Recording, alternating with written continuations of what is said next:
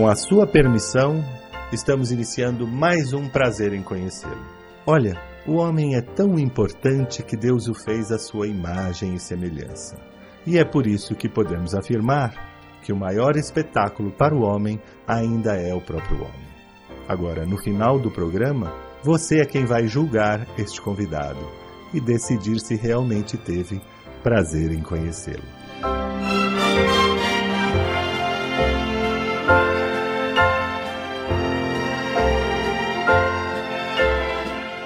Brancato Neto apresenta Prazer em Conhecê-lo.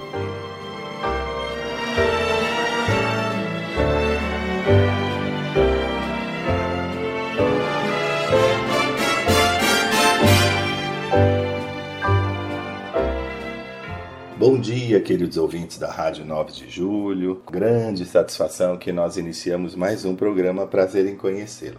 A gente gosta muito de trazer artistas para o programa. E hoje nós temos uma grande atriz, sem dúvida nenhuma, uma grande atriz que trabalha muito com humor, que faz muito bem humor, mas antes de tudo é uma grande atriz. A nossa convidada de hoje é a Flávia Reis. Bom dia, Flávia. Bom dia, é um prazer estar aqui, prazer em conhecer você e reconhecer todo mundo que está nos ouvindo. Obrigado, Flávia, que gostoso. Você sabe, Flávia, eu tenho conversado aqui no programa, nesse período de pandemia, se não fossem as artes, as lives, é, as música, os livros, é, as séries, eu acho que a gente não teria sobrevivido. É, foi, foi um fator muito decisivo para a nossa saúde mental e para o nosso bem-estar, né? O quanto que a gente teve acesso através da internet, consumiu né, todo tipo de live de música, é, conteúdos de humor, é, leitura de poesia. Eu, eu consumi muita, muita arte através da internet e com certeza foi muito determinante para gente para eu passar por isso né, na minha casa. Eu tenho uma filha também de 5 anos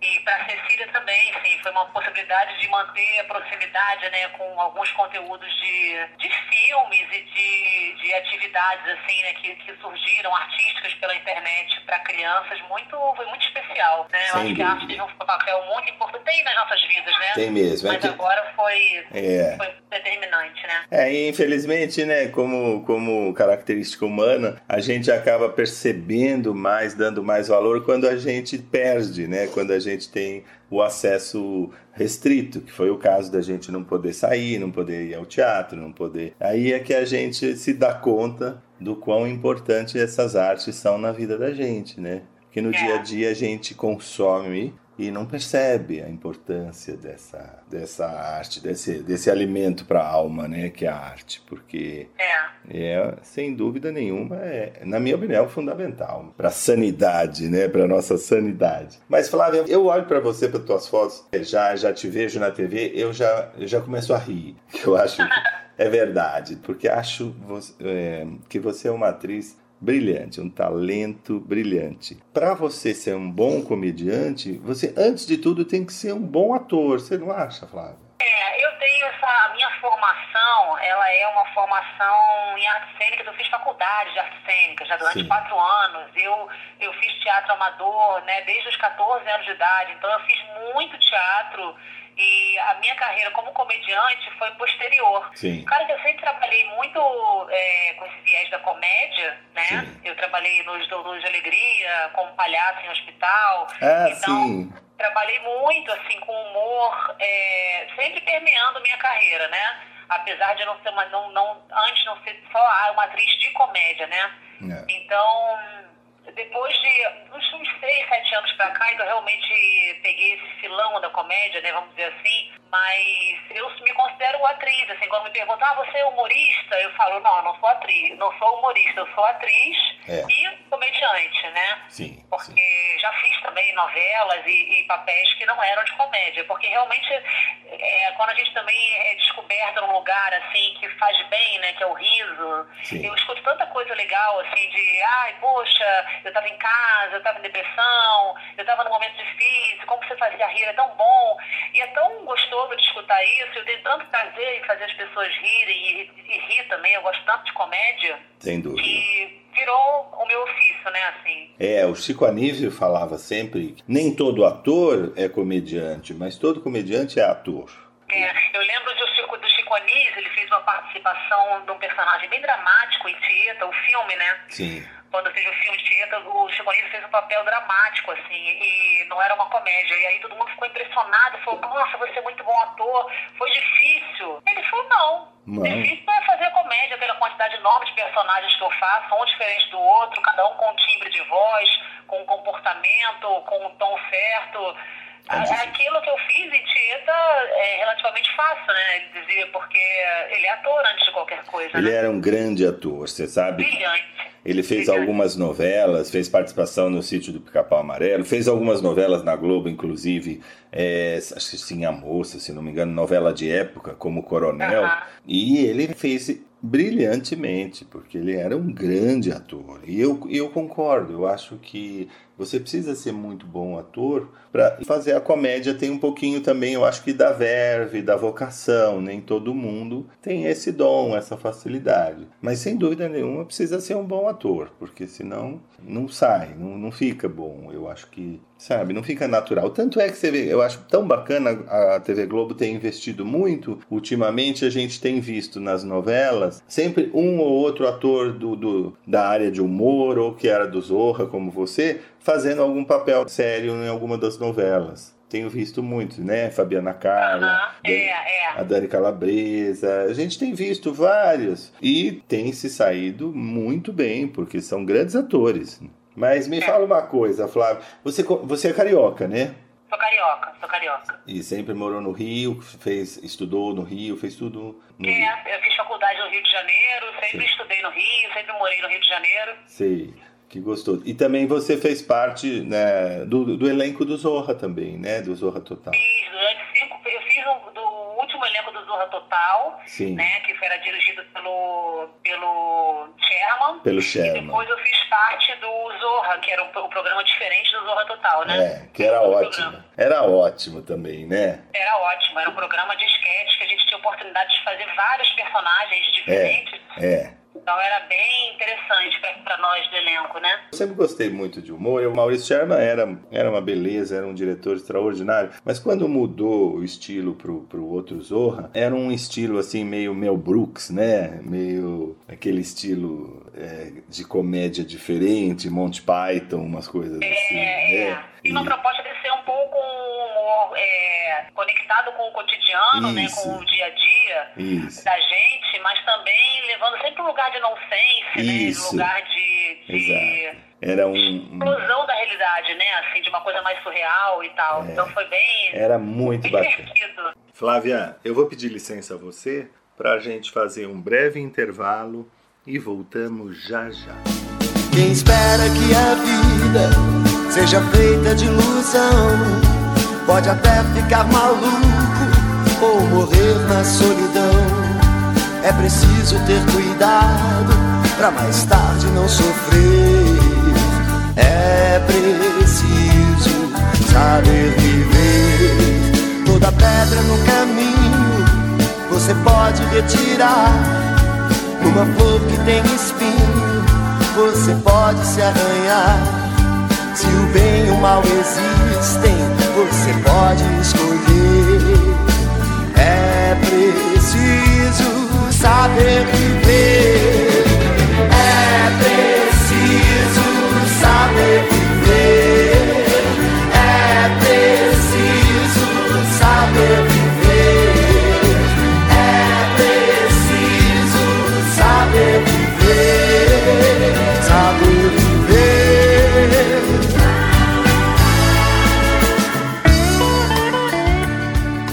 Voltamos com prazer em conhecê-lo, hoje recebendo a atriz comediante Flávia Reis. Conta pra gente, você está estreando agora, né? É, a gente estreia em março, dia Em 5 março? de março. Eu vou fazer quatro apresentações em São Paulo, no Teatro Folha, né? É, É no dia 5 e no dia 6, são dois finais de semana.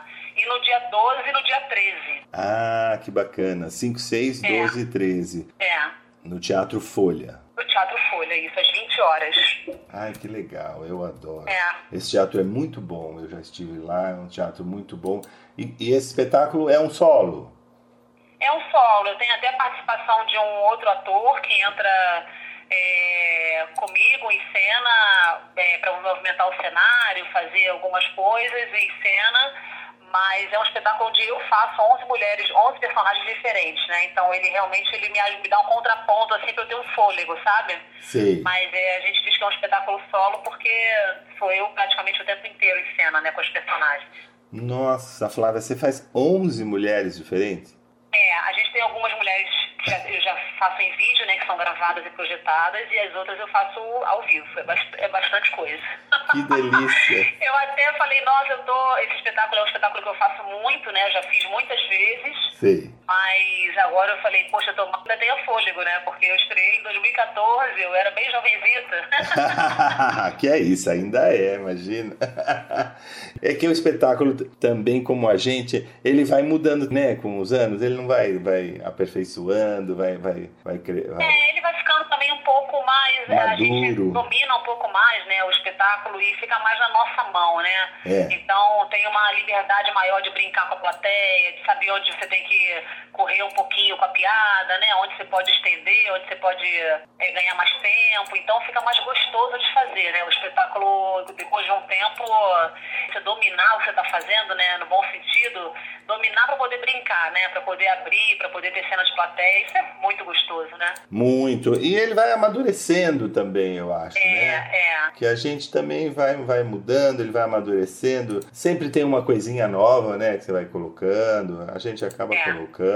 E, e esses personagens são, são sketches diferentes? É, cada, cada personagem tem a sua própria sketch, né? Certo. São mulheres com sketches diferentes, entendeu? Cada uma tem a sua sketch. E aí são personagens que eu recolhi do do cotidiano, né? Pessoas que eu conheço no, no dia a dia e que eu, eu conheci assim, né? Uma pessoa numa fila do banco, a Sim. outra pessoa que é uma pessoa da família distante de alguém, e você vai, vai vendo aquelas pessoas ali e você bota uma lente de aumento, né? De algumas coisas que podem parecer ridículas, que nós todos temos, né? Sim. homens e mulheres, na tentativa de não parecer ridículos, somos mais ridículos ainda, né?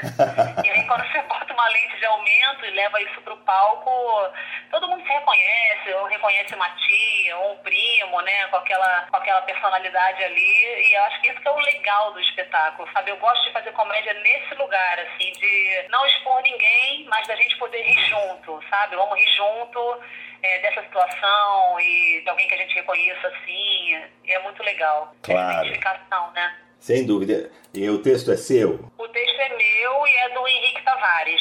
Ah, que legal. É um roteirista que trabalhou também muitos anos no Zorro, um excelente roteirista. E eh, eu tenho o maior prazer de dividir com ele esse, esse, esse texto, né? Que a gente gosta muito de fazer o Neurótica. Neurótica. E vai adaptando, né? É. vai adaptando. É gostoso você poder colocar, né, trabalhar o texto e poder e poder interpretá-lo, porque eu acho que dá uma conexão bacana, né, entre você escreveu junto com um parceiro e você dá o texto. É, é, é sim.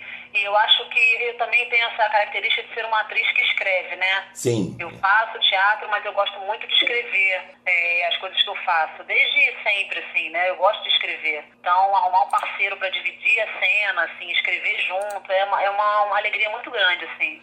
É, Esse trabalho autoral é muito interessante, né? Porque é bom você fazer texto de outras pessoas, mas quando você escreve junto e vai lapidando, é outro prazer, né? Sem dúvida. E, e uma coisa que tem falado muito hoje em dia é sobre eh, esses cuidados, né? Você fala, ah, não, a gente fala, aumenta, lógico, a gente fala das pessoas, a gente ri, mas a gente não ri das pessoas, a gente ri com as pessoas. Você acha que da, da época que você começou, você acha que mudou muito a forma de fazer humor? Você, você até mesmo você mudou, você escreve diferente? Ah, eu acho que eu escrevo diferente, sim. Acho que a gente. Algumas pessoas até falam, ah, humor agora é politicamente Sim. correto, não pode falar nada. Sim. Mas eu acho que uma evolução tão importante da gente ter passado por isso, sabe? De Sim. ter uma, uma visão, assim, é, de que o riso não precisa ser o escárnio do outro. Sim. Sabe? O riso é um riso que você precisa rir junto, você não precisa expor a outra pessoa, você não precisa derrubar a outra pessoa, né? E, e aí vários sentidos, né? Porque quando a gente fala dessa dessa questão do, do riso ser uma, uma potência, né, e alguma coisa que resgata a saúde, ninguém pode ficar excluído disso, né?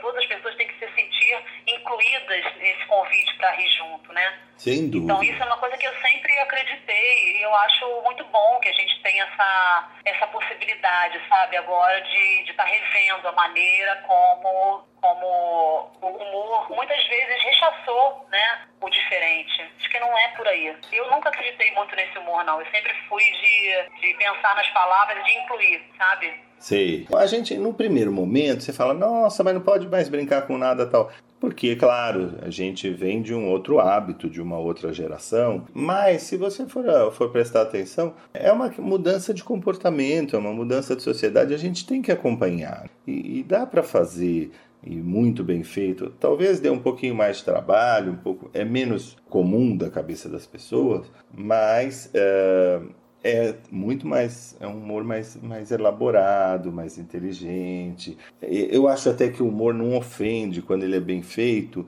mas ele, às vezes ele reforça um pensamento. É. Eu acho que isso que é desagradável, né? É claro que a gente, as pessoas que sabem fazer humor, mesmo que ela brinque com o diferente, uma pessoa que está nessa brincadeira, quando é bem feito, ele raramente ofende as pessoas, porque raramente, é verdade. O, é o profissional que está fazendo. Mas às vezes ele reforça um comportamento sem querer, é. que a gente não deve, não deveria ter uma, uma ideia, né? um pensamento, na verdade. Então é. eu acho muito inteligente, porque eu vou te falar uma coisa, Flávia, para a gente mudar e mudar a sociedade, não tem melhor forma de que mudar do que com humor. Aham, uhum. acho que tem. Porque eu acho que o humor ele abre portas assim, ele toca num, num lugar nosso muito muito é, livre de qualquer preconceito, barreira.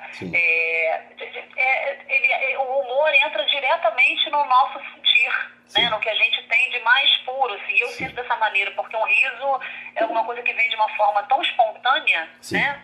o riso é uma coisa que vem de um lugar tão espontâneo que olha a força que tem o humor, né? Para comunicar e para tocar cada pessoa. Então é uma responsabilidade, né? Assim, você é. ser ator de comédia muita, e ser o provocador do riso, né, da outra pessoa. É muito sério, porque se você for pensar, é um sentimento que a gente não consegue fingir. Princípio, você não consegue fingir que achou graça, fingir. Você, você pode até é, atuar, mas é um sentimento que ele é muito puro. Quando é, é natural, você nota na, na no rosto do espectador, né? ele solta um riso de repente, é. os olhos riem. A gente fala, poxa, você faz comédia. Como é que a gente, em tempos de máscara, pelo olhar, a gente sabe se a pessoa está rindo? E, é. Né? É, é, é, o, é o corpo. É o, olhos, né? é o corpo todo que demonstra essa sensação boa que tomou conta de você quando você acha uma coisa engraçada. Você pode estar até numa burca, só com os que você vai notar que aquele espectador está rindo pelos é. olhos, pelo é, é, uma coisa maravilhosa, né? É lindo. Eu acho que só, só o ser humano tem, né? Só nós rimos. E traz uma, uma leveza imediata, né? Imediata. E eu acho que nesse... imediata para quem ri, né? E nesses tempos de polarização e tal, a gente já está percebendo na, na, base da briga, da discórdia, da multa, então as coisas não andam muito. Mas com cultura, na, no humor, você vai mudando o comportamento é, é. Do, do, da, da, sociedade para melhor. Você vai dando dicas. Comerciais de publicidade, aqueles que a gente não esquece são aqueles comerciais engraçados. É. Não é? Exatamente, é. É aquele que. Você se é, que ele né? brinca, né? que ele chama atenção para uma coisa divertida, que, que aí você para, ele te faz refletir também, não é? Sorrir não é consequente, né? Às é. vezes é. você te faz divertir. Eu me lembro que há muitos anos, eu um banco no estado de São Paulo, o Banespa, que não existe mais, e há muitos anos eles lançaram o cheque especial Banespa e havia uma propaganda que a pessoa ia numa, ia numa loja assim e, e, não era delicada, sabe? Aquela, era um consumidor ah. chato. Então a moça chegava na loja e pedia para tirar todos os sapatos, sabe? Experimentava todos e não, não comprava nada, não gostava. Aí a vendedora falava assim: a senhora não tem o cheque especial Banespa, né? Aí a, a cliente fala: não. Ela fala: ah, eu já sabia. tipo. Tipo assim, ah, você não é fina, você não é, sabe? E era uma bobagem em diversas situações. Falo isso porque o banco não existe mais, o Banespa foi comprado e tal. Mas era tão. Você não esquece mais porque era leve. Era uma forma de dar um, passar um recado. Olha, não vamos ser assim, né? Olha, não sei. A pessoa grita, sabe, sendo mal educada, ou passando na.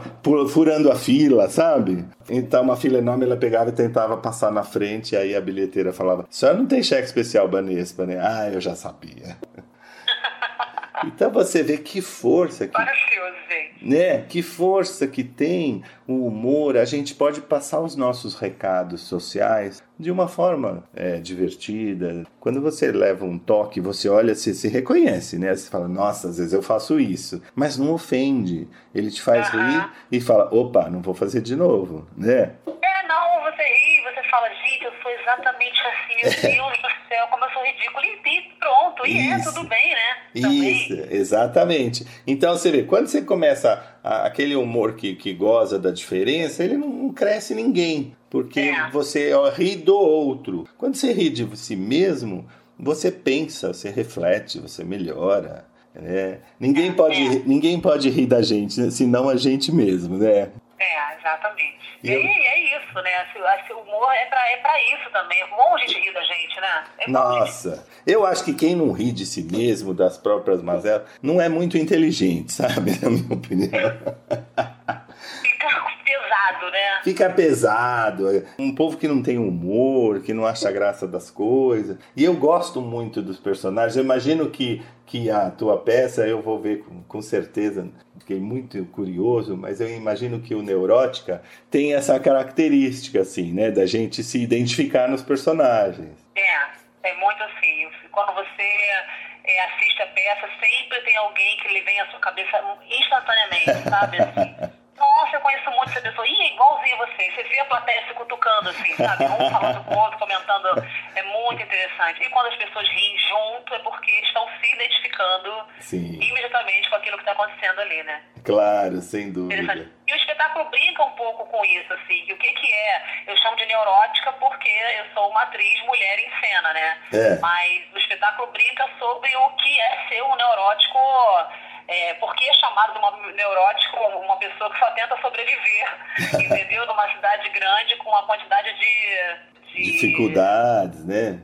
de tudo, né, que a gente tem que enfrentar no dia a dia, de boletos a pagar e de confusões e de tudo, de trânsito, sabe? Então a peça fala um pouco sobre isso, de neurótica é a gente tentando sobreviver, só isso, nada mais. É. Né? Então É. vamos rir. A nossa vida é isso mesmo, né? Não tem jeito. É. né? E, e nessa época, nesse período de pandemia, você precisou suspender o espetáculo, né? É, eu fiquei sem fazer espetáculo, eu tô voltando agora muito, com muita felicidade, assim, porque eu fiquei fora do, do, do palco esse período todo, né? É duro, né, Flávia?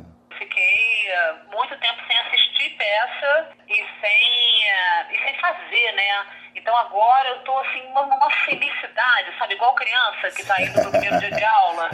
Eu tô numa felicidade. E eu tô voltando com esse espetáculo, né? Que eu faço há muitos anos e que agora todo o público conheceu através do Prime Video Sim. os personagens que eu fazia no teatro, que foram pro programa de TV e todo mundo amou. E agora eu vou voltar pro teatro. Então, assim, tem um gostinho a mais, sabe? De falar, gente, esses personagens todos que vocês viram na televisão, eles são personagens que existem de carne e osso no teatro. Então, é muito legal poder mostrar. Eu vou pedir licença a você para a gente fazer um breve intervalo e voltamos já já.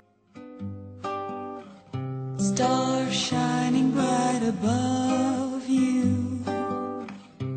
Night breezes seem to whisper, I love you. Birds singing in the sycamore tree. Dream. a little dream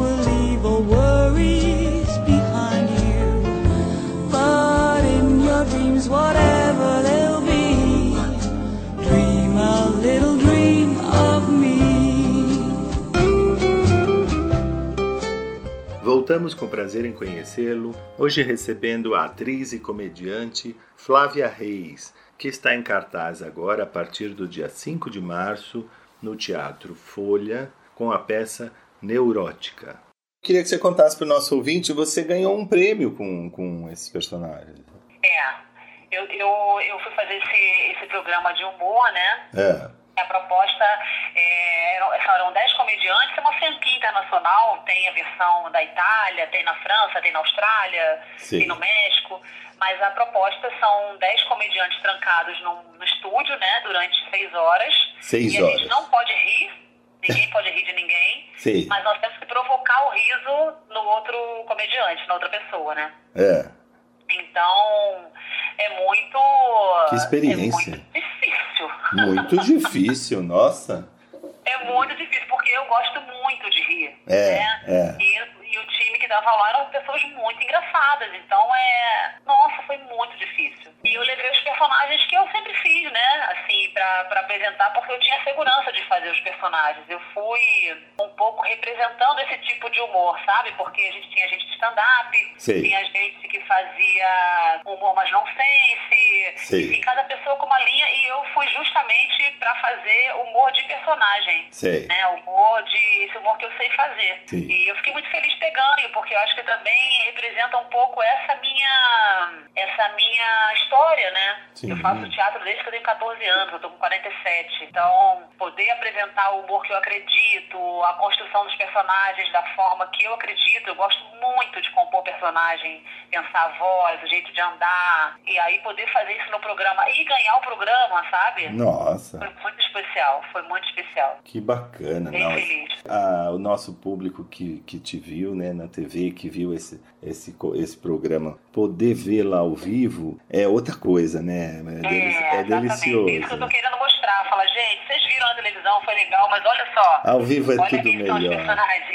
Ao vivo tudo é melhor. É, É, é uma eu acho. delícia. Eu tenho essa felicidade de fazer teatro, ter começado a minha carreira fazendo É teatro, uma né? delícia. E eu acredito muito no teatro mesmo, assim, como uma forma de conexão das pessoas, da gente refletir o que a gente está vivendo naquele momento, né, na nossa sociedade, né? A gente tem isso historicamente, né? O teatro sempre representa o momento que a gente está vivendo, mesmo quando a gente monta espetáculos com textos antigos, é Sim. porque aquele texto nesse momento está tendo alguma conexão com o que a gente está vivendo, está sendo necessário a gente montar de novo, né, aquela história e falar de novo sobre aquela realidade da sociedade, né, sobre aquela configuração. Então esse lugar do teatro, as pessoas que se reúnem para ouvir os atores, né, e estar ali junto, né, vibrando, é um lugar muito especial. Eu sou apaixonada pelo teatro. É muito especial. É. Com pequenas adaptações, é, se você ainda fala das mesmas coisas, às vezes a gente fica até triste, né? Quando a gente está fazendo uma crítica política, porque você fala, meu Deus, continuamos há quantos anos com as mesmas mazelas, né? Exatamente. Às vezes a gente chega até. Repetem, né?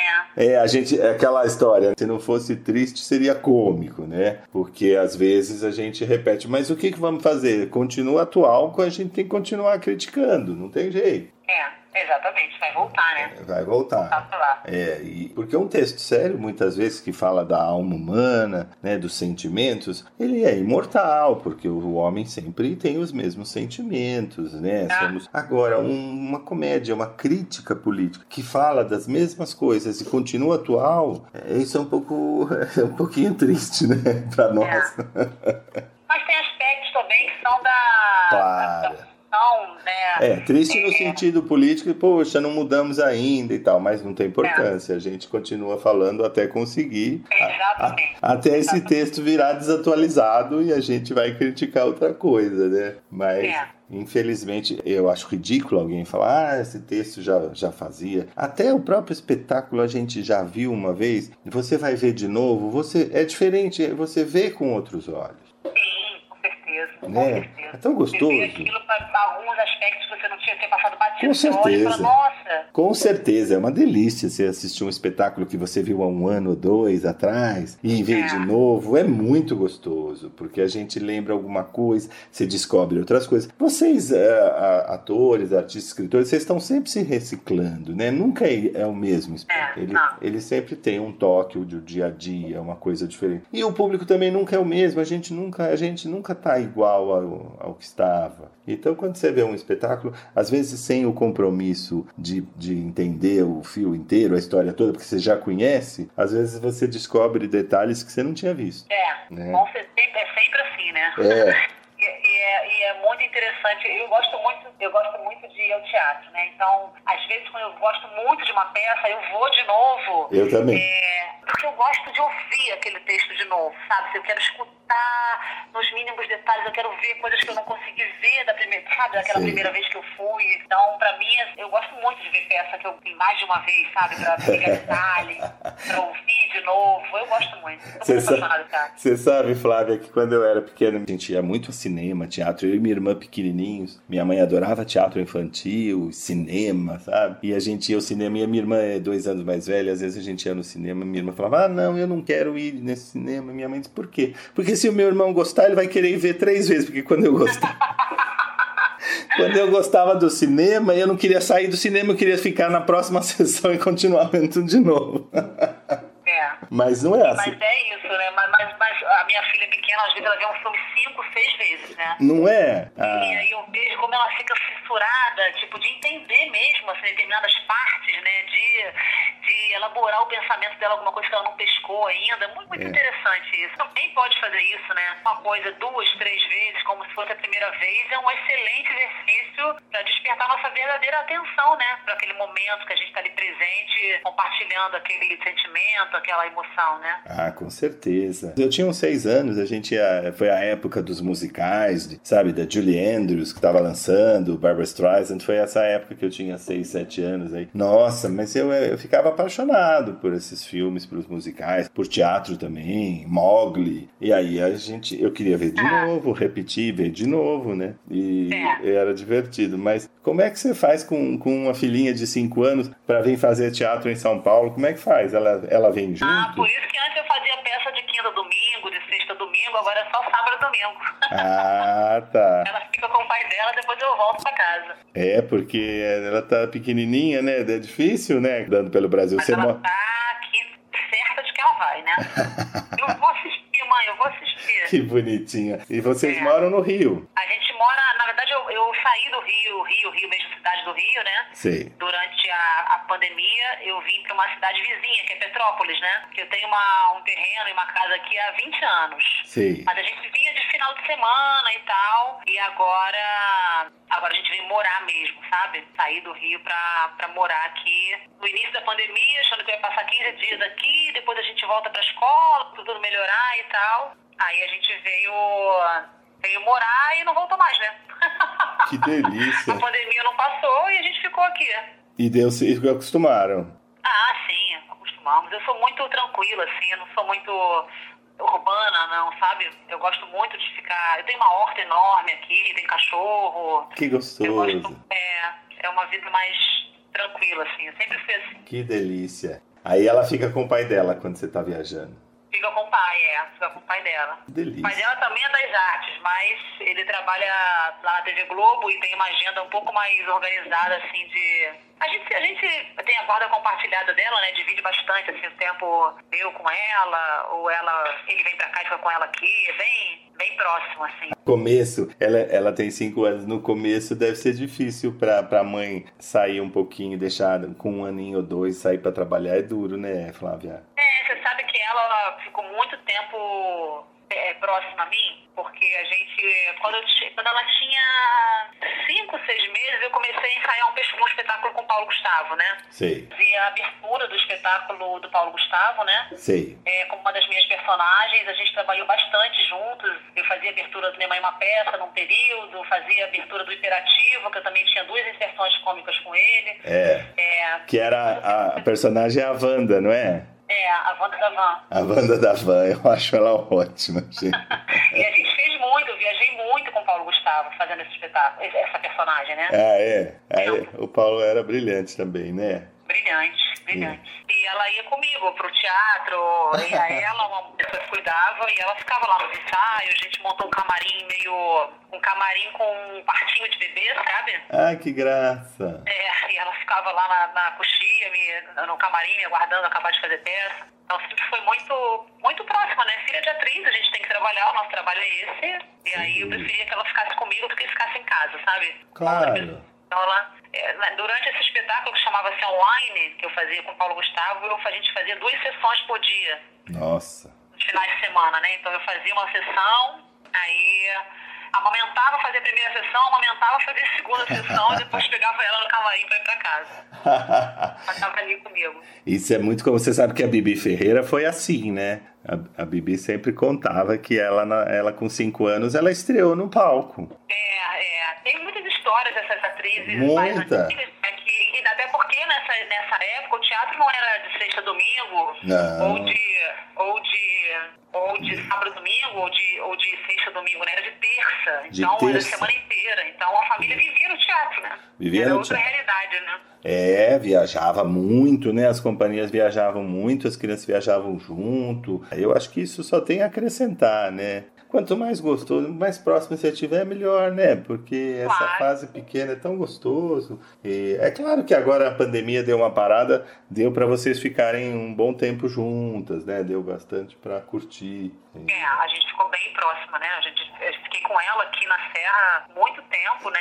Isolada. É. E, e foi um prazer enorme de ter esse tempo, né? De não trabalhar e de acompanhar o desenvolvimento dela. Eu gosto muito de ser mãe. Eu também sou formada em arte e educação, então foi uma possibilidade também de inventar, apesar do cansaço, né? Chega uma hora que você cansa, ficar sozinho com uma criança tanto tempo.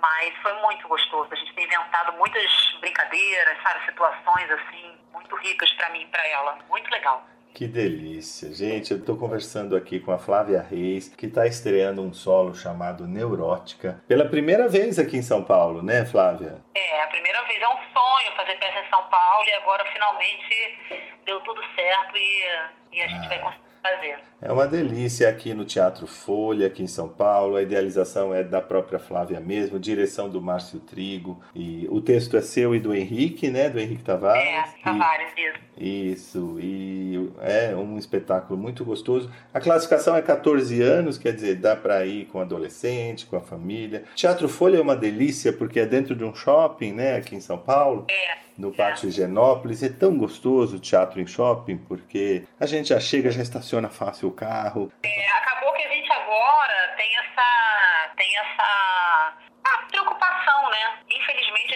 Vive num, num, num país que É. tem muita violência e, e muito trânsito também. Também. Você vai chegar, onde vai parar. É. Então a gente poder fazer num, num shopping que é agradável, que é gostoso, que você chega, para seu carro, né? Vai direto pro teatro, faz um programa depois. É uma delícia e os shoppings todos têm sempre uma estação de metrô pertinho. Então É. você não, é, ou a gente vai de aplicativo, se quiser depois sair estender o passeio. É muito gostoso. Eu acho que esse- esses teatros são muito bons. O Teatro Folha é um teatro muito confortável. Eu sei, eu já conversei com a diretoria, eu sei que eles estão tomando todos os cuidados, toda, com todos os, os critérios para segurança, né? Com as- o distanciamento, com critério É, de é. higiene. Hoje em dia, eu vou te falar, Flávia, a gente tá mais seguro no teatro do que em qualquer outro lugar, do que num ônibus, por exemplo. É, eu acho cuidado, né? Até porque a gente ficou tanto tempo afasta- afastado dos palcos, assim, né? Tanto teatro fechado, que acho que todo, todo mundo tá tomando cuidado, né? Todos os, os trabalhadores das artes, né? Que, Sim. as- administradores de teatro, realmente seja um lugar saudável, que a gente volte, não tem que fechar de novo, né? Sem dúvida. Então, a gente pede sempre ao público que apresente a, a a carteira da vacinação. Isso já faz parte, a gente já está acostumado, já está no celular. Se você não conseguiu lá no site do Ministério da Saúde, tira uma foto da- do, do papel mesmo, né? Da- Papel, isso, da é. carteirinha, já deixa no celular, não dá trabalho nenhum. E a gente tem ido ao teatro, eu tenho frequentado, graças a Deus, com essa volta. Leva sua máscara, você que vai ao teatro leva sua máscara, Claro. deixa mais em casa. Leva sua máscara, passa o álcool, o teatro tem toda a Isso. segurança, a gente só vai rir, não vai, não precisa, não precisa tirar a máscara, não vai, não vai falar, não vai nada, porque é seguro e faz um bem pra alma, né? A gente volta outra pessoa, renovado, com divertido. Você passa, o, o teatro é um espetáculo de humor, então é um espetáculo que ele não tem uma hora só, ele tem uma semana inteira que a gente sai e fica pensando nele, né? Aí acontece uma situação, você começa a rir, lembra daquele personagem, né? Ele, É. ele fica com você, ainda mais quando é um espetáculo de humor, que é muita informação. Você sai durante a semana, você vai saboreando tudo aquilo que você aprendeu, que você divertiu. É, depois você lembra. É, né? é. Muito gostoso. A muito gente gostoso. lembra, aí quando encontra um amigo, às vezes a gente vai junto ao teatro com, com os casais, depois você vai jantar e fica comentando, aí aquela hora, e aquele pedaço. Então, quer dizer, é um passeio que ele é muito maior do que o tempo de, do espetáculo em si, né? No, de 60 minutos, é muito mais que isso. E é um, faz um bem danado pra gente, pra nossa saúde mental. Te desejo muito boa sorte aqui em São Paulo, seja muito bem-vinda. O público de São Paulo também é muito afetuoso, muito muito carinhoso com os atores. Todo mundo gosta de fazer esse teatro aqui em São Paulo, sabe? É, é muito bom mesmo. É um público que gosta de teatro, o pessoal vem do interior, sabe, para te ver no fim de semana, vem de outras cidades. É, é um público. O povo carioca também é uma delícia, mas é, São Paulo também gosta muito de teatro. É, isso que eu ia falar. São Paulo tem uma característica muito especial, né? Porque o público gosta de assistir, Gosta, né? gosta. Parece mesmo, é muito especial mesmo. É, a gente gosta de teatro, a gente gosta de sair para assistir. Vem, o interior do estado também curte muito teatro, então o pessoal vem com as vans, só não vem com a Wanda. Mas a gente sai. Vai estar aí convocando todo mundo. a gente sai do, do teatro. Há pouco tempo eu fui, assistir, fui ao, ao teatro aqui em São Paulo. A gente sai ver as vans todas na porta, sabe? Pessoal, ônibus.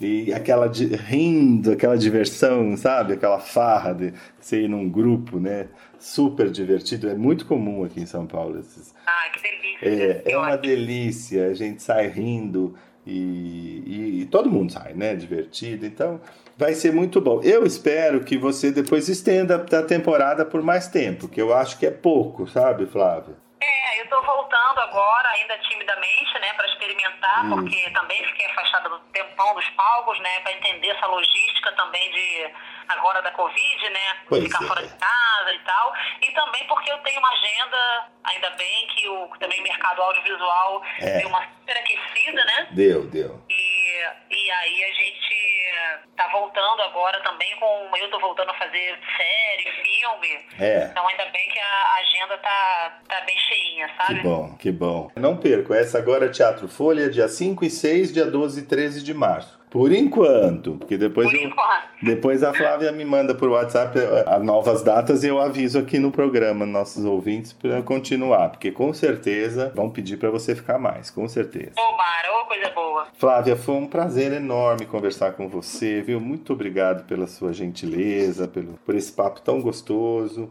pela participação. Adorei ter você aqui conosco e espero que você volte aqui com novos projetos para me contar novos, novos projetos, novos, novas peças. eh. Tá bom. E eu queria convidar todo mundo que tá ouvindo a gente pra Sim. estar lá no dia 5, 6 e 12 e 13 de março no Teatro Folha pra assistir Neurótica. Neurótica. Eu vou fazer com muito prazer, então espero todo mundo lá. Tá bom, querida. Estaremos lá, se Deus quiser. Um forte abraço e até a próxima, se Deus Um quiser. abraço, até a próxima. Obrigada. Obrigado. Tchau, tchau.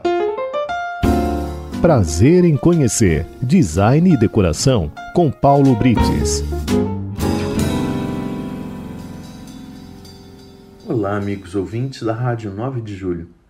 Falei em outra oportunidade a respeito de água de reuso, aproveitando a água já utilizada para realizar algumas tarefas domésticas.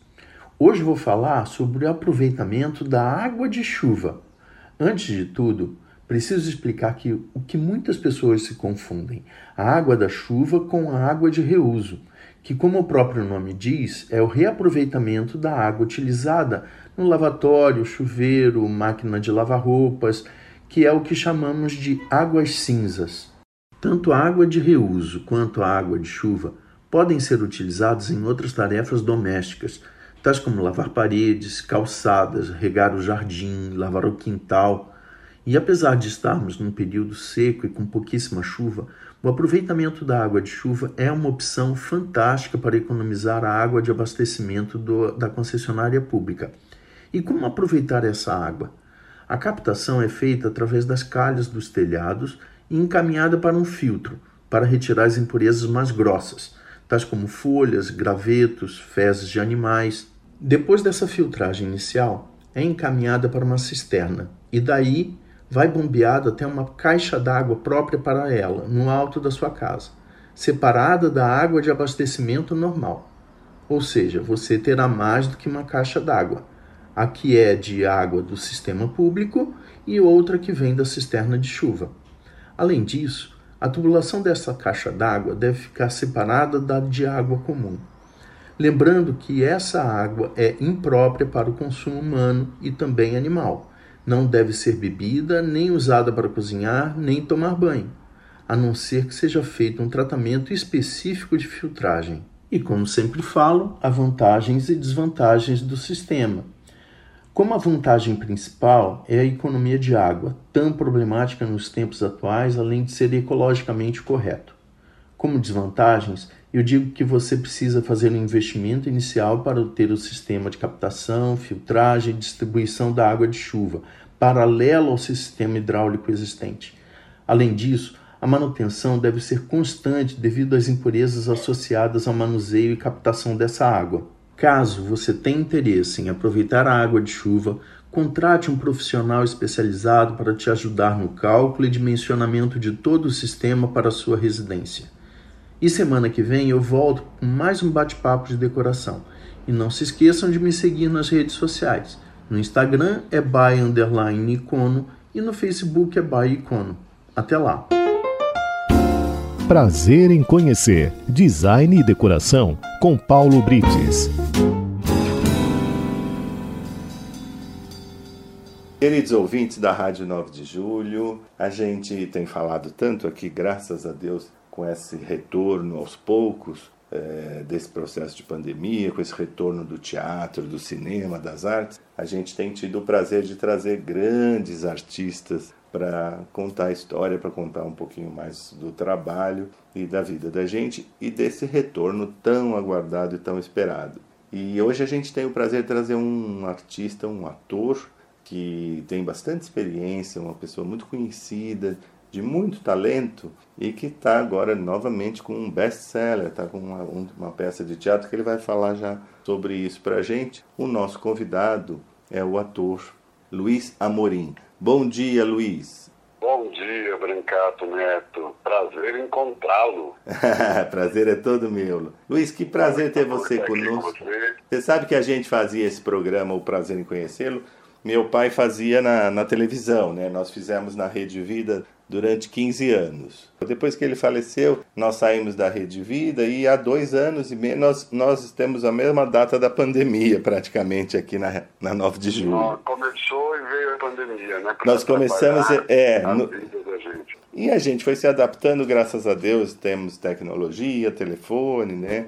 E a gente tem trazido grandes pessoas aqui, grandes atores, cantores. Bom, é, é, é e agora né? A gente continua, a gente insiste, né, em manter a vida e seguir em frente, né? Mas sem dúvida, eu tenho comentado que nos, nos ajudou a superar todo esse momento de dificuldade foram as artes. Se não fosse por isso, teria sido muito mais difícil, porque todo mundo lançou mão de um livro, de, de filme, série, pela, pela internet. É, não dá para ficar sem arte.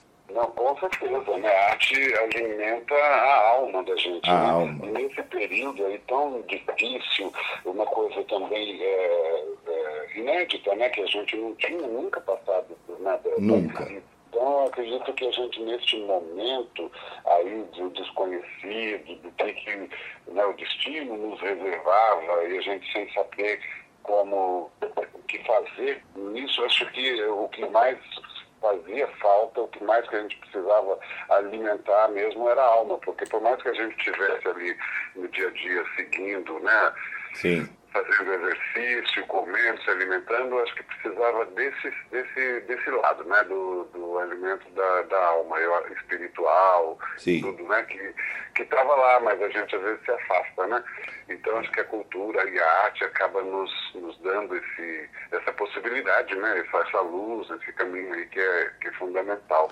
É, principalmente porque a gente estava, estava ainda, mas estava vivendo um momento é, de isolamento, sem poder, sem afeto quase das pessoas, porque não podíamos nos, nos encontrar, não podíamos aglomerar, em um momento de, de emocionalmente muito difícil, assistindo uma doença terrível, vendo pessoas morrerem. Então, é, eu, a gente, claro, ninguém nunca tinha passado um, uma experiência dessas. E, e, mas a gente, graças a Deus, o ser humano tem, né, sobrevive e vive, cria. E agora eu estou super entusiasmado, eu já estou voltando a frequentar o teatro, a gente tem trazido grandes, é, temos contado aqui grandes espetáculos. No ano da, da pandemia eu trouxe muitos cantores aqui no, no programa, muita gente que, que parou de fazer show, grandes cantores antigos, eu tive, sabe, Claudete Soares, Agnaldo Timóteo, é, muito gostoso. Mas o teatro estava parado, né? Agora eu estou podendo, tirando a forra, né? Agora... Quase toda semana. espera você lá, né? Ah, com certeza. Gazeta, com certeza. De sonhos. E agora eu tô. Um tema muito, muito pertinente a isso, né? Que você está falando, essa, essa retomada, essa. Pois é.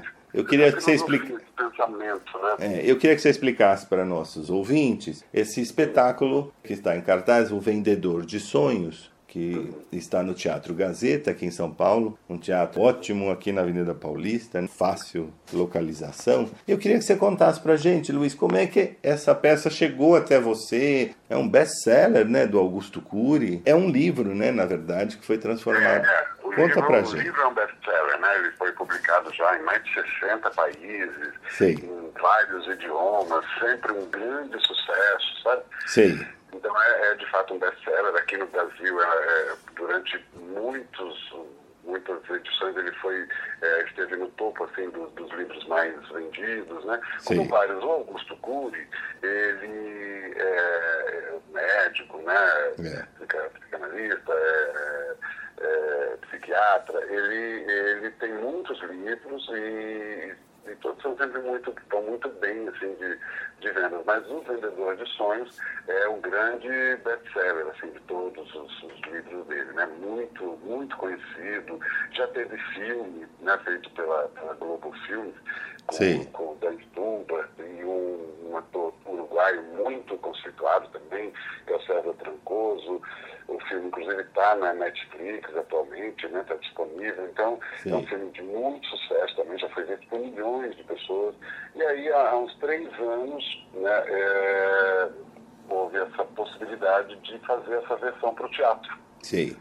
E foi uma, uma história muito feliz, porque você me perguntou como é que veio para isso para mim, né? É. É muito, muito interessante é, é, pensar nisso, porque, enfim, eu tenho aqui minha vida, né, minha carreira de, de, de, muitos anos, fazendo teatro, é, algumas coisas também em cinema, em televisão, Sim. mas mais forçadamente no, no teatro, e, e aí surgiu a possibilidade é, porque o Augusto Cury ele sempre fez muitas palestras, então o contato dele ao vivo com o público era através das palestras né, e o contato muito próximo é, nos livros e, e, e, através das redes sociais também, ele tem canais né, de redes sociais, tem canal no YouTube que é muito visto também, o canal do Augusto Cury.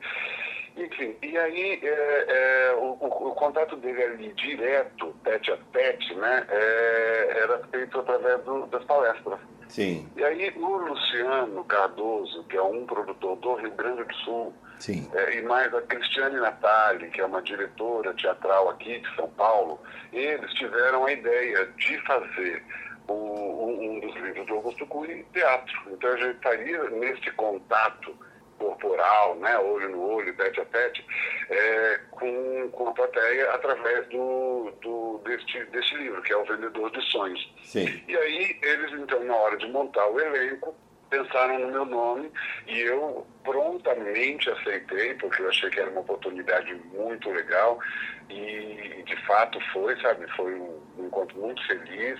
Eu tinha, enfim, conhecimento do Augusto Cury, claro, a gente já conhece através dos canais também, né? Sim. Do YouTube, dos livros, mas aí eu tive um contato mais direto, mais pessoal, eu tive um aprofundamento maior, né? Li muito mais claro. é, a obra dele e aí acabei tendo essa proximidade mesmo. Né? Então a gente leva para o teatro essa obra do Augusto Cury de uma forma muito pessoal, para mim também muito pessoal, porque eu tive esse envolvimento, né? mergulhei mesmo nas coisas. E aí começou uma história que, né, que uma caminhada aí que já vem de, de quase quatro anos. Quase quatro anos, que beleza. E... A gente se encontrou, Hum, é, o começo disso foi é, em abril de 2018, o, o Luciano com a Cristiane. Sim. E aí, em maio, nós começamos, ele juntou o elenco, a equipe toda, né, para a montagem da peça teatral. Sim. E aí, em maio, nós começamos a ensaiar. sei. E estreamos em julho, em Porto Alegre, no Teatro do Sérgio, um teatrão lindo, maravilhoso. E aí, desde então, a gente parou somente com a pandemia, né? Porque aí foi aquele, aquela freada no planeta, aquele momento que todos tivemos que parar. E, Sim, claro.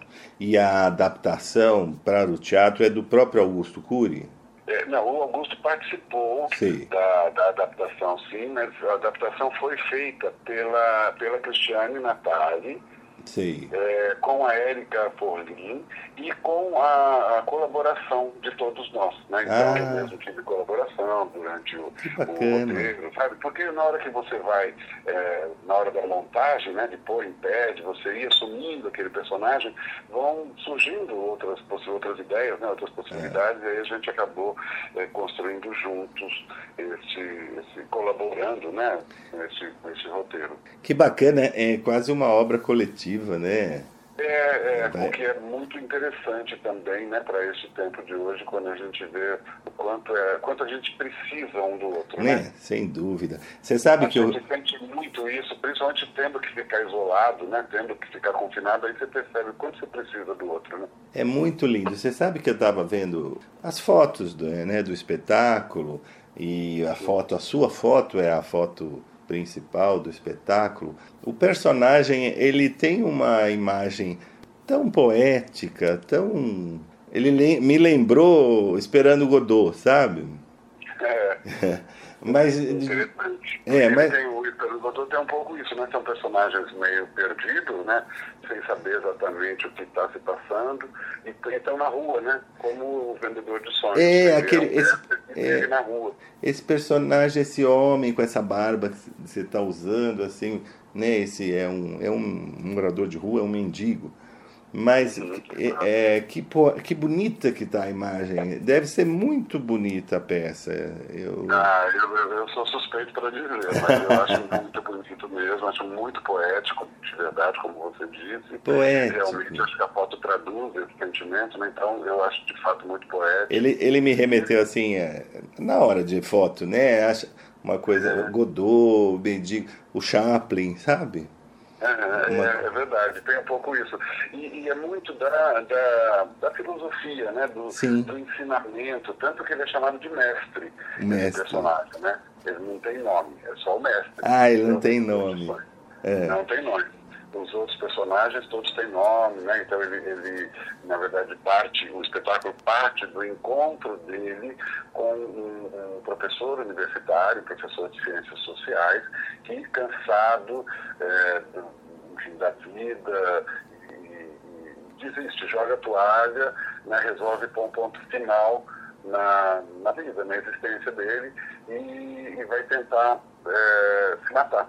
E Puxa. aí aparece esse, esse mestre, né, esse mendigo aparece ao lado dele, trazendo ele para a vida, propondo ele, ao invés de um ponto final, colocar uma vírgula, É. sabe, para continuar a escrever as coisas, sabe, não acaba, não terminar a história, mas seguir a história dele, que né, mesmo em momentos difíceis ela será sempre, a vida será sempre é, linda, né, será sempre uma Sim. coisa fantástica, né? de, de, é, milagrosa, de, de um acontecimento. Né? Então ele propõe essa reflexão, essa visão né, da importância da vida, e, então, mas enfim, está falando dos nomes. E aí esse, esse professor é o professor Júlio César, depois eles encontram também um outro bêbado na rua, que é o Bartolomeu, que é, tem o apelido de Boquinho de Mel, e encontram ainda uma professora aposentada, que é a dona Jurema. Então todos têm nome, mas o, o, este mestre ele não tem nome, ele é assim é, É o mestre, né? É, mestre. ele transmite, por, por conta da vivência dele, da experiência, do sofrimento dele, o sofrimento, ao invés de, de, de fazer desistir, o sofrimento serve de alicerce, sabe? De, de força para seguir a caminhada, né? É, e você veja como o, o assunto, o enredo está tão atual nos dias de hoje, né? É verdade. tão atual, a gente está vivendo isso no dia a dia, tanto a dificuldade, sofrimento, a doença, a falta de dinheiro, a crise né, sanitária, social.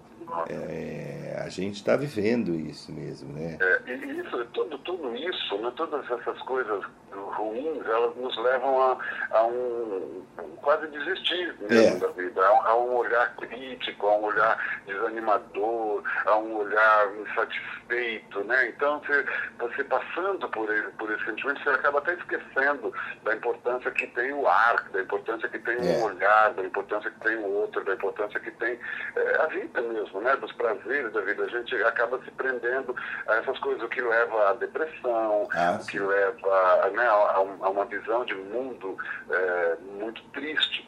E aí eu acho que o espetáculo ele tem justamente um grande mérito é, é te levar a pensar nisso, sabe? Deixa eu dar uma olhada, deixa eu pensar direito na, na minha vida. boa. Eu vou pedir licença a você, Luiz, para a gente sair para um breve intervalo e voltamos já já. Ainda bem que agora encontrei você. Eu realmente não sei o que eu fiz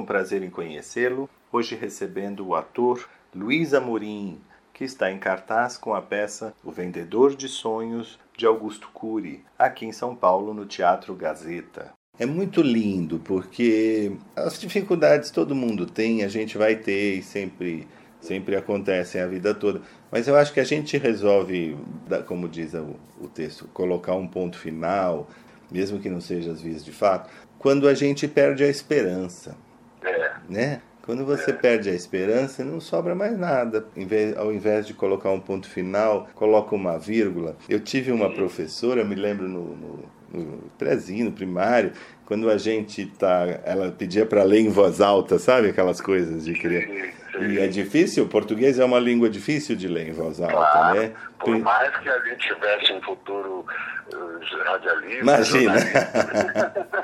E essa professora dizia assim: "Olha, a vírgula é para parar, é para respirar". Uhum. Então você veja que é, é para você respirar, porque criança vai lendo Tem re... uma vírgula lá para você respirar Exato. e seguir em frente, né? Isso, então quando você falou assim, poxa, ele ao invés de colocar um ponto final, ele propõe uma vírgula, quer dizer, é o, é o que a gente precisa na, no momento de é. dificuldade, né? Parar e respirar Virar para seguir em frente. para né? seguir. É, Né?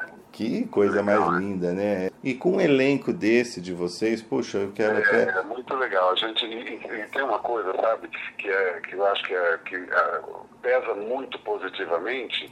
Brancato, que é assim, você sabe, né? A gente tendo uma equipe onde você trabalha ali com prazer, né? Você, o, o seu programa não é só você, você tem toda uma equipe aí Sem por dúvida. trás, né? Que, né? E, e aí quando você tem uma equipe que é legal, que você se sente bem, que você está em casa, que você está entre os seus, aí você, você faz isso com muito mais amor e isso resulta muito melhor, né? Sim, sem É, dúvida. Eu acho que isso acontece com a gente lá também, sabe, no teatro, porque é, esse elenco, a gente tem uma, uma energia muito boa, a gente se Sim. gosta muito, sabe? Então a gente faz o espetáculo com, com, com prazer mesmo, sabe? Com amor. E eu acho que essa energia que a gente tem ali no palco, ela é realmente. Porque o teatro, eu acho que ele é como um jogo, sabe? De ping-pong. Sim. Se você joga para um lado, se o outro tá parado, não, não volta, né? Não volta. Então você tem que ter os dois lados. A plateia tem que jogar com a gente e a gente sempre convida a plateia a entrar nessa viagem e graças a Deus a gente sempre tem tido esse retorno, sabe? A plateia sempre embarca com a gente e vai nessa, nessa viagem aí, que é uma viagem muito bonita, que é a viagem para dentro da gente mesmo, né? Sem dúvida. E que é uma das mais difíceis também, né? É mais difícil, com certeza. né? Mas eu acho, com certeza, Luiz, eu acho que nessa altura da vida, você, um ator consagrado, já. Se você não, não tiver uma coxia, não tiver um elenco com sinergia e tal, não vale a pena fazer as coisas, Não, né? não vale a pena, é verdade. Chega uma hora que você fala, bom, Não não- não vou. Fala, não, vou, fazer, vou É. engolir sapo e tudo, mas eh, chega uma hora que você... É, se, eh, se não é, se, se não são né? pessoas de bem, de- do- É, com os mesmos é. valores que a gente, eu É, acho, é. né, com o mesmo caráter, os mesmos valores, somos todos diferentes, mas os valores são fundamentais. Se você tem valores que não combinam com o da gente, não vale a pena. É, A gente, Claro. eu acho que a gente mais acaba, tenha- Que tenha diferença. Claro. né? A gente tem, naturalmente, a gente sabe aceitar, a gente sabe é, é, tolerar, a gente sabe conviver. Então, não precisa. Não é que somos iguais, Não, né? Tem, não. tem essa necessidade. Mas essa aceitação e, esse, e essa parceria, essa, essa coisa tem que ser você tem que ter essa energia mesmo, né? Tem que ter, tem que ter. É, é um time, né? É um, é um É um time. É, É um é um time. E, e acho que eu acho que isso serve para tudo na vida. É, para nosso ouvinte estar falando qualquer tipo de trabalho, a gente tem que ter uma boa equipe, a gente precisa se identificar com, com as pessoas que trabalham com a gente, a gente precisa respeitar. é, É, e tudo, né? Eu acho que isso Tudo. tem uma, uma, coisa que, por exemplo, você falou time, né? A gente logo remete ao time de futebol. É. Precisa também. Mas precisa com seus amigos na escola, se você Precisa. não tiver ali naquele time para fazer um trabalho, quando você tem um trabalho, equipe, ou mesmo a turma que tá, é, é a turma da escola, mas que sai para, enfim, para ir um programa, para ir assistir um filme, para ir um- passear, que seja, para ir fazer um jogo, qualquer coisa. é, São, é, assim, as pessoas têm que ter essa Sim. identificação, né? Tem que ter essa comunicação entre si, né? Então, no trabalho e mesmo na família, né? Quer dizer, quantas famílias que você vê às vezes Sim. meio persas, por quê? Porque falta um pouco dessa comunicação mesmo, né? Desse entrosamento que é fundamental na vida, né? Sem É dúvida. importante, né? Sem dúvida. E, um time não quer dizer é, que todo mundo seja igual, né? Quer dizer que todo mundo Não. tem um objetivo, né? É, claro. Cada um fazendo de um- que todo mundo dá a mão pro outro para né, É. fortalecer. E cada um faz- o bem Faz o que sabe fazer melhor, né? É, né? Faz o que pode fazer melhor, é. É, porque cada um tem uma posição e todas são importantes, e mas o objetivo, né, o- é comum, porque você não imagina um, qualquer time de basquete, de vôlei, de futebol, são pessoas absolutamente diferentes. E no entanto, ele só funciona quando tem essa equipe funcionando, né? A gente sente isso, né? Quando o time está desentrosado, você vê no resultado. É, vendo o resultado, não, não atinge né, o, É. o objetivo. É, né? mas é, é, é muito bonito e olha, é uma, é uma equipe grande, eu queria aqui falar para os nossos ouvintes. Equipe grande, a gente tem esse belíssimo espetáculo Vendedor de Sonhos, conta com o Luiz Amorim, que nós estamos conversando com a gente, com o Matheus Carriere, com Adriano Merlini, Fernanda Mariano, Pedro Casale, Marcos Veríssimo e Guilherme Carrasco. Bastante gente para um espetáculo, Isso, né? é, esses são os atores. Ainda temos o Pete Santana, que é o nosso técnico. Sim. Tem toda a equipe do Teatro Gazeta também, que tem uma equipe lá de técnicos. Sim. Também sempre pessoal muito profissional, assim, de primeira linha. E parceiros também, sabe? Gente gostosa de encontrar, sabe? Então a gente vai pro É, teatro claro. sabe? Tem- Com, com, esse, com essa vontade, né? De, Tem, de é, trabalhar. Tem cenário, tem figurino. A gente sempre fala que eu tenho com- comentado com os nossos ouvintes, uma peça de teatro é uma empresa. Sim, sim. que você monta cada espetáculo, você monta uma empresa nova, porque é uma equipe. Às vezes você tem um espetáculo solo ou um casal apenas no palco, mas tem uma equipe tão grande por trás para aquilo poder acontecer, né? Exatamente, Que né? é, que é figurino, que é sonoplastia, iluminação, tudo, né? Direção. A direção, né? A direção. A direção é da Cristiane Natali. Isso, ela fez a direção e, e a adaptação também, né? Tem o Luciano Cardoso, que mora lá em Porto Alegre, e de lá mesmo, então, ele faz toda a, coordenação de produção, sabe? Sei. Enfim, tem O- uma série de pessoas, né? Tem o pessoal da a equipe de, de assessoria de imprensa Sem também, dúvida. sabe? Que é outra equipe, né? São várias pessoas também, Também. eh, envolvidas no trabalho. Enfim, é muita gente, né? O Augusto Bastante Cury é do Sul, Luiz? não, Augusto não. Augusto, o Augusto Cury é de Ribeirão Preto. Ah, é, não sabia. É. Ah. Ele é de Ribeirão Preto. A gente já esteve lá em Ribeirão Preto. Ele mora lá? Ele mora lá. Ah, né? É uma pessoa hoje do mundo, né? Sim, Mas claro. ele, mas, é, é, ele mora lá. ele se baseia lá. É, a base dele é lá e tal, a família, né? Que tem as filhas, Que bacana. a esposa, enfim, a família toda é de lá. Inclusive lá no shopping, no Ribeirão Shopping, Ah. eles, eles criaram o ano passado, no Hum. final do ano passado, eles criaram empreendimento, sabe, muito grande, que é.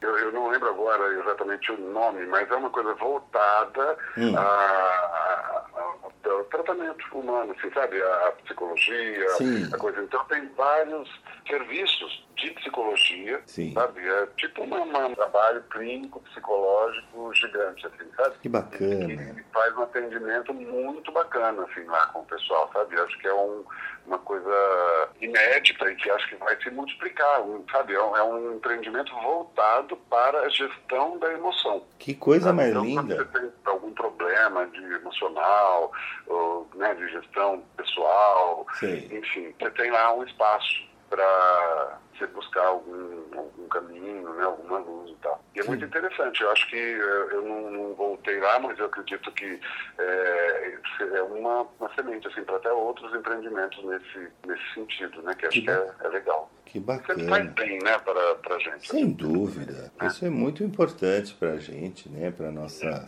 eh, sanidade. né? É. Exatamente, para nossa sanidade, né? Vocês vão ficar aqui em São Paulo, no Gazeta, até março, né? Isso, é até Por o dia enquanto. 12 de março. E Será que a gente depois pretende seguir, né? Com, com viagens, tem algumas viagens já marcadas. Já tem viagem. Muitas foram canceladas, né? Durante Claro. o ano passado, retrasado, então a gente vai retomar essas agendas que tinham sido é, canceladas, assim, prorrogadas, né? Prorrogadas não se sabe para quando. Para quando? Agora a gente está retomando, né? Graças a Deus, a gente espera, tem essa esperança, né? De que as coisas estejam voltando ao normal. Então, é, a gente acha, esperamos que vamos... Vai vamos começar a viajar mesmo, pelo Brasil, né? Voltar a viajar pelo Brasil, isso é, né? E Temos depois. contato também para Portugal, para Estados Nossa, Unidos. que tudo estava bacana. marcado antes da pandemia, sabe? E aí Que bacana. Que legal. essa Sabe? empresa né, do, do Rio Grande do Sul, que é o, o Luciano Cardoso, é uma equipe também muito Sim, grande, sim. é, que chama Plaus.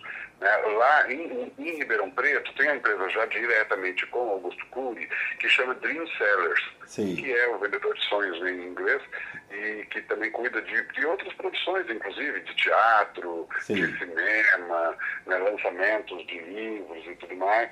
Então tem essa Dream Sellers, que, é, que, que, que também tá- trabalha ali em conjunto. Então tudo é uma parceria, né? Sim. Aqui com a gente nós temos a Pombo Correio, que é a assessoria de imprensa. Que é um- é uma- É, o Douglas, a Elo, são, são né, queridos nossa amigos. equipe, Né? Gente de teatro, gente Sim. parceira, gente amiga, gente que, que a gente gosta demais.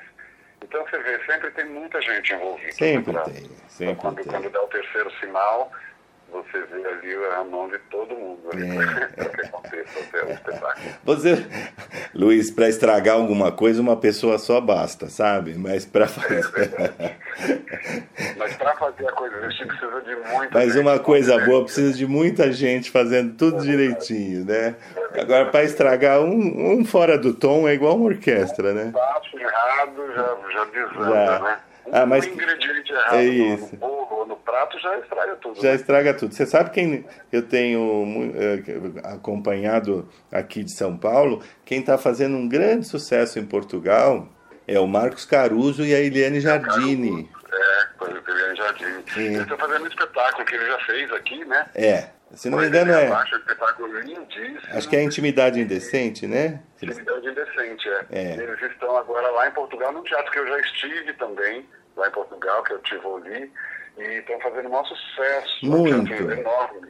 Eu Muito estive lá com a sucesso. peça com o Fagundes, com o Antônio Fagundes, que Sei. chama Sete Minutos. Ah, eu lembro aí, dessa peça. É, é, foi muito legal. E aí a gente esteve lá em Portugal e foi um, um grande sucesso também. É uma, uma delícia, A né? gente fica tão orgulhoso de ver os nossos atores lá, né? Fazendo. É, nossa, fazendo nossa, sucesso. Um brasileiro O público- faz. É, né? é muito presente, sabe? Vai, Muito, né? Existe mesmo, tudo. Então, É, e aí você vê dois atores queridos, com, com, né? atores, Ou né, vocês. É, Muito, um texto maravilhoso da Leila Assunção. que Quer dizer, é. o de vocês, que é Augusto Cury, quer dizer, é um orgulho para o Brasil você ter grandes atores, grandes autores. É, é A, mesmo. a dramaturgia é, é, brasileira é muito boa, né? de excelente A qualidade. nossa cultura, né? É, nossa a nossa cultura. cultura, é o que a gente faz, É. o que a gente sabe fazer, o que a gente faz com. Então, é, é- faz parte da nossa cultura, faz parte da nossa história. Faz. É, é muito importante mesmo. né? Muito importante. Tudo, né? Tudo E- que a gente faz, cada um que está agora É. aqui ouvindo rádio, né? De manhã você pega lá, você está ouvindo, vou Sim. botar a Rádio 9 de Julho. Quer dizer, a gente não está falando sozinho, a gente está falando com você que está em casa, Sim. cada um está assistindo. A gente faz isso para isso, pra isso, né? Tem que ter esse, essa comunicação. Sem dúvida, a gente recebe e-mails, WhatsApp, sabe? Dos É, ouvintes é. comentando, elogiando, às vezes fazendo perguntas. bom. E o trabalho da gente é esse mesmo, é levar Claro, claro. essa informação. A essa- gente fica muito feliz, por isso que eu sempre agradeço, né? Cada um que está aí assistindo agora aqui, eu vou falar, olha, obrigado mesmo por estar aqui, por, por nos ouvir, né? Porque é, é a vida da gente, né? Então a gente só, a gente só existe se existir tá A aí do plateia, né? O público. né? Se tiver o ouvinte aí, a gente faz o trabalho. Senão a gente não, não tem por que fazer. né? Não tem porquê, não tem sentido, né? Olha, É. eu tive um prazer enorme de conversar com o Luiz Amorim e quero repetir mais uma vez, queridos ouvintes, olha essa peça do Augusto Cury, O Vendedor de Sonhos, é uma peça belíssima, bem cuidada, com um texto brilhante, uma direção maravilhosa, com esse grande ator que é o Luiz Amorim. Pena que não dá para ver a imagem pelo rádio, mas todo mundo já te conhece. Ah, que bom, mas aqui estamos juntos, todos É. nós, né? Exato, e com esse grande elenco, olha que beleza, uma peça aqui na Avenida Paulista, Teatro Gazeta, que é fácil acesso. Teatro lindo, Lindo. super confortável, com todos os protocolos. Ah, sabe, isso é de- importante. De, de saúde, né? Que é importante. Então a gente Importante. tem lá eh, temperatura sempre medida, álcool gel, máscara, eh, protocolos de vacina. eh, porque é importante, né? Para que a É, gente sim. tente conter esse, esse vírus aí que está tá tão, tão insistindo em dar uma pernada na gente, mas É. a gente sobrevive. é, isso é muito importante, gente. A gente fala sempre aqui para vocês que vão ao teatro, leva o comprovante de vacina. Se não, é, se não tá, tá difícil, o, o site do Ministério tá meio fora, não tem importância. Tira uma foto da carteirinha É, da claro. vacina, daquele É papel da. É importante, porque a gente está junto ali com as outras Sim. pessoas, não dá para não ter Não, não cuidado, né? Consigo Não, não mesmo dá. e com o outro, né? Porque você só pode ter o cuidado com o outro se você tiver no mínimo consigo mesmo, né? Sem Você só dúvida. pode amar o outro se você também tiver um amor próprio. Sem você só dúvida. pode ser generoso com o outro se você for generoso Isso. consigo mesmo. E então é importante que as pessoas, nós estamos cuidando da gente, de que as pessoas se cuidem, leva no- no- uma foto no celular, tira uma foto no celular, é só mostrar na hora, é fácil. E, e também porque quem toma vacina está cuidando da vida, né? Está cuidando de- da coletividade de todo mundo, né? É, é. E, e para a gente não ter de novo que fechar as coisas novamente, a gente já sabe é, essa história como começou, né? Então vamos mudar o final. Vamos esperar que ela termine logo. Aí, se Deus quiser, né? É. Que, né? que já exatamente. É, muito importante e a gente precisa seguir em frente para a gente estar junto. Então, por isso que eu falo, né, para quem está nos ouvindo, vem, vem com a gente, vem aqui ao teatro, a gente vai receber vocês com muito amor, a gente tem certeza que vocês vão ver uma peça que é para pensar, para refletir, mas também é, é para você se divertir. Ela, ela, ela, é uma peça que trata de temas tão importantes, Sim. principalmente hoje em dia, mas de uma maneira muito leve, de uma maneira cômica. Você vai se divertir bastante, vai dar risada Isso é vai importante. refletir bastante. Então você pode ir com a família, pode ir com um Isso. amigo, pode ir com sozinho, pode ir com quem você quiser, mas você vai ser muito bem-vindo lá no Teatro Gazeta, por todos nós. E né, você que está aqui, ouvindo aqui a Rádio 9 de Julho, aqui ao lado do Brancato, tão querido, né, que está seguindo também esse programa aí, que já vem de tantos anos, né, da história do seu pai e tudo mais. né, Ah, sim, vem da televisão, é muito é, É, né? de E televisão. a gente prossegue, né? Prossegue. É, a gente vai, vai seguindo junto, mas isso é muito importante falar para o nosso ouvinte. Olha, o tema é um tema sério, é um tema, né? É a vida da gente, a vida da gente é um tema sério, mas de uma forma leve, divertida, com humor, porque o humor é fundamental. E aí, É fundamental. e o Tem teatro, muito humor, a peça é muito divertida também. Sabe? É, isso é muito importante. Muito engraçadas. Então é muito legal. É, é muito bonito porque ele tem tudo isso, mas não é uma coisa séria. Você não vai sair pesado, ao contrário. Não, Você vai não. sair leve, sabe? Isso é muito importante. E a gente, quando vai ao teatro, a peça não dura uma hora, ela dura uma semana inteira, porque Ah, com certeza. é. a gente sai E- e- e, pensando. Não é uma, você fala assim, nossa, mas uma hora eu vou pagar tanto por causa de Imagina. uma hora. Não, não é uma hora, porque já começa quando você, né, o sábado de manhã você decide assis- assistir a peça na semana que vem. Então você já está com aquilo tudo, o preparo todo na sua cabeça, você convida a pessoa, ou, ou você vai, vai te organizando. Aí você está em casa, você vai se arrumar para ir ao teatro, você vai sair, você vai chegar no teatro talvez mais cedo, vai tomar um café, enfim, vai encontrar outras pessoas. Então tem todo esse ritual, aí você vai assistir o espetáculo, terminou o espetáculo, você vai para casa com aquilo, como você falou, né? Aquilo vai ficar na sua cabeça. Vai ficar. A É o gente. que o Augusto Cury diz ali no texto, sabe? São cicatrizes É. das emoções da gente, que são boas, assim, sabe? Que são marcas que a gente leva para a vida. É isso Então, mesmo. Tem tudo, toda essa riqueza aí, né? Que é, que é Isso. importante. É isso mesmo, é como quando você lê um livro, você sai do teatro, fica na cabeça, de repente você lembra de uma cena, você lembra de uma frase, às vezes você dá risada sozinho ou comenta com alguém que foi com você, lembra daquele pedaço da peça. Então é muito, é muito enriquecedor, porque a gente ri, a gente, mas a gente se transforma também, a gente pensa, reflete, né? Essa peça vai estar no, no Teatro Gazeta sábado, hoje É, sábado. por- assim, durante o mês de fevereiro é só os sábados. Tá. Aí é nos dois finais de semana de março, aí vai ter também sábado às oito e meia da noite e no domingo é, Às às 19. 19 da noite. Ah, Mas tá. por enquanto está sábados, às oito e meia. Classificação 10 anos, né? Dá para levar, dá para levar os, os Sim, dá adolescentes. pra levar. Você sabe que o pessoal adolescente, assim, né? Quando a gente começou a fazer o espetáculo, você, nossa, será que vai, vai curtir? Nossa, o pessoal assim, adolescente, sabe, 12, 13 anos, entende adorou. perfeitamente e curte muito, por Claro. conta dessas coisas, dessas situações, né? São situações da vida mesmo. Sem né? dúvida. Então a pessoa se, se identifica. Com sabe? certeza. O, o pai vai se identificar, o filho vai se identificar, né? a mãe, enfim. É uma É mesmo. feita para a gente pensar mesmo na vida da gente. Como, como eu falei, uma viagem para dentro da gente mesmo. E a gente tem coisas dentro da gente mesmo que são engraçadas, que são ridículas, que são É. amorosas, que são tristes, que é todo tipo de emoção, né? Todo tipo de emoção. É isso É mesmo. é- que, é que o Augusto Cury propõe. Luiz, muito obrigado pela sua participação, querido. Eu Mais uma vez, Luiz Amorim está conosco aqui, falando do Vendedor de Sonhos, de Augusto Cury, no Teatro Gazeta. Um forte abraço, Luiz, e até a próxima, se Deus quiser. Um grande abraço, Brancato, para você, um grande abraço para todos os ouvintes e nós estamos lá aguardando por todos vocês no Teatro Gazeta. Que ótimo. Um abração. Tchau, Um tchau. abração.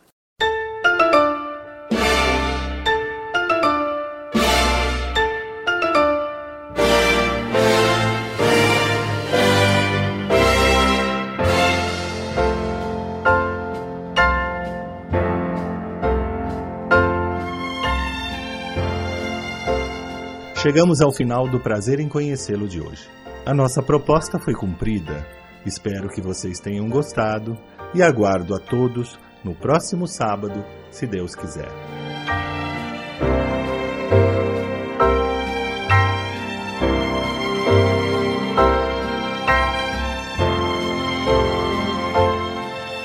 Prazer em conhecê-lo, com Brancato Neto, todo sábado, das sete e meia às nove da manhã.